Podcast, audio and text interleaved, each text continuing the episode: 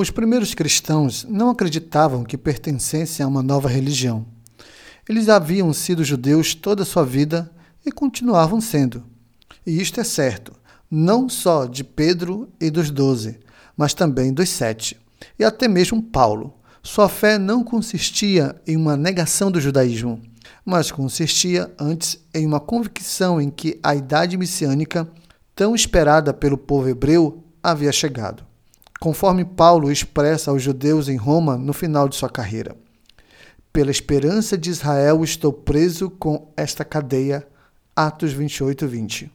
Isto é, a razão pela qual Paulo e os demais cristãos são perseguidos não é por causa que se opunham ao judaísmo, mas porque acreditavam e pregavam que Jesus estava cumprindo todas as promessas feitas a Israel. Por essa razão, os cristãos da Igreja de Jerusalém continuavam guardando o sábado e assistindo o culto no templo.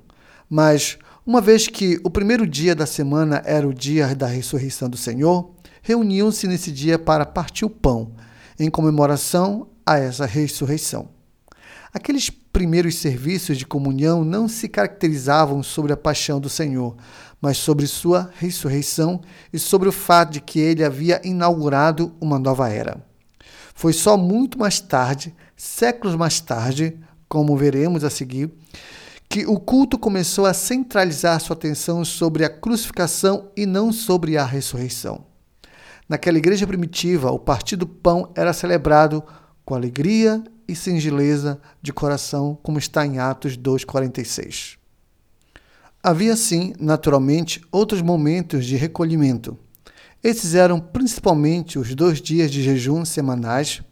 Era costume também entre os judeus mais devotos jejuar dois dias por semana, e os primeiros cristãos seguiam o mesmo costume, ainda que muito cedo começavam a observar dois dias diferentes. Enquanto os judeus jejuavam segundas e quintas, os cristãos jejuavam quartas e sextas provavelmente em memória da tradição de Judas e a crucificação de Jesus.